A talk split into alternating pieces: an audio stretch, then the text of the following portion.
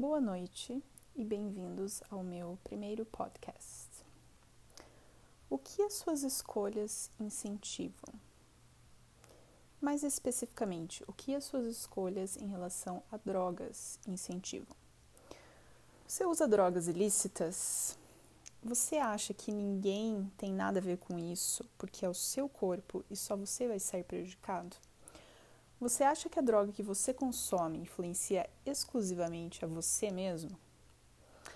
Bem, eu já me coloquei muitas vezes debatendo este tópico com pessoas dos mais diversos backgrounds, diversas culturas e, particularmente, tentando convencê-las a não usar drogas ou qualquer tipo de entorpecentes também, mas eu vou falar mais de drogas ilícitas aqui.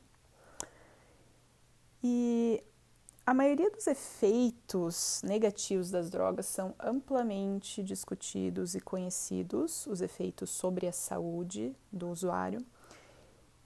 E era basicamente isso que eu tentava passar para as pessoas nesses debates. Mas a verdade é que as pessoas não estão nem aí.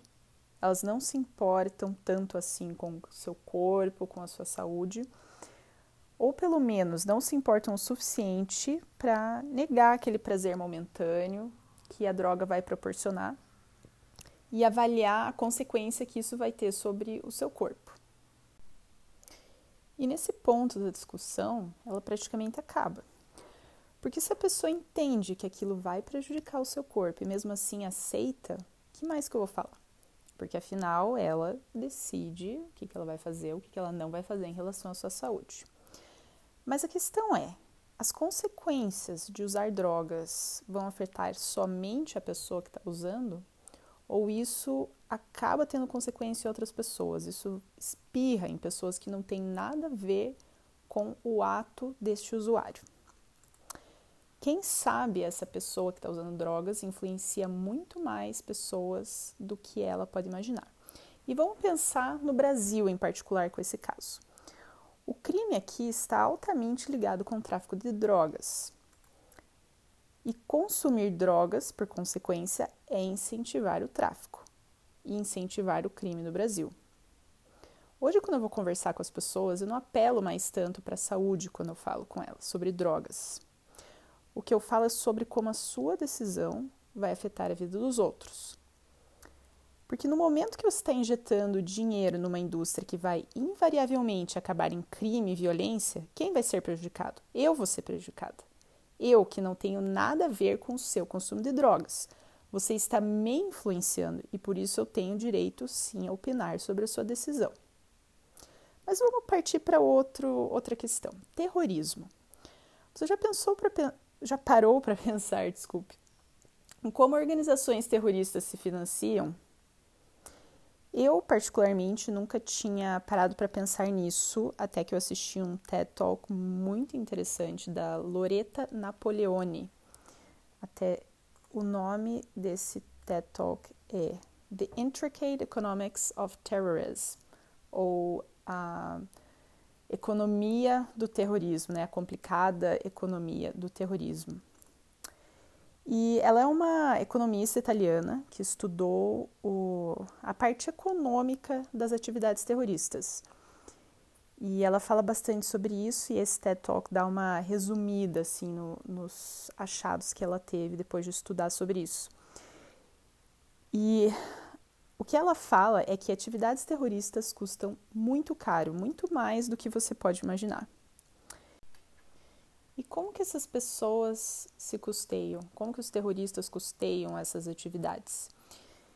Bem, você tem duas maneiras principais. Ou você pode fazer através de negócios legais, então você vai se apropriar de um negócio, vai cobrar taxa para as pessoas circularem, é, enfim. Ou você vai para negócios ilegais, que é uma grande parte do, de como esses é, essas organizações terroristas se financiam. E se você fosse pensar em um negócio legal que dá dinheiro, o que, que você pensa? Drogas. Sim, em boa parte o terrorismo é financiado por comércio de drogas. Aí você pensa, não, mas não tem é, ataque terrorista aqui no Brasil. Bem, hoje o mundo está muito globalizado e isso dentro do comércio legal, que vai te impor regulamentações, vai impor protecionismo de um país contra outro, vai impor impostos.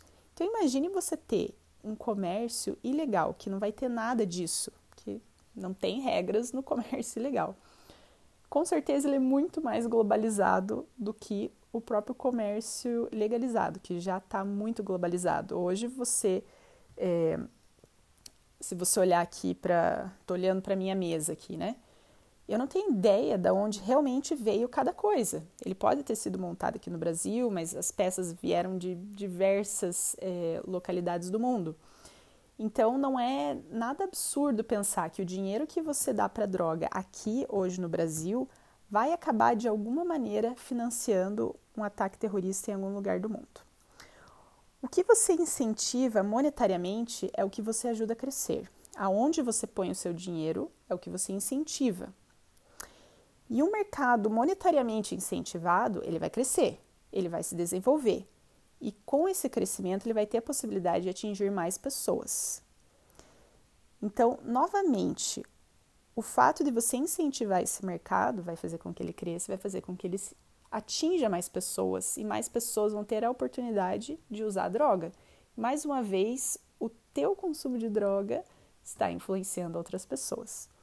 Então, não, os seus atos não influenciam somente a você.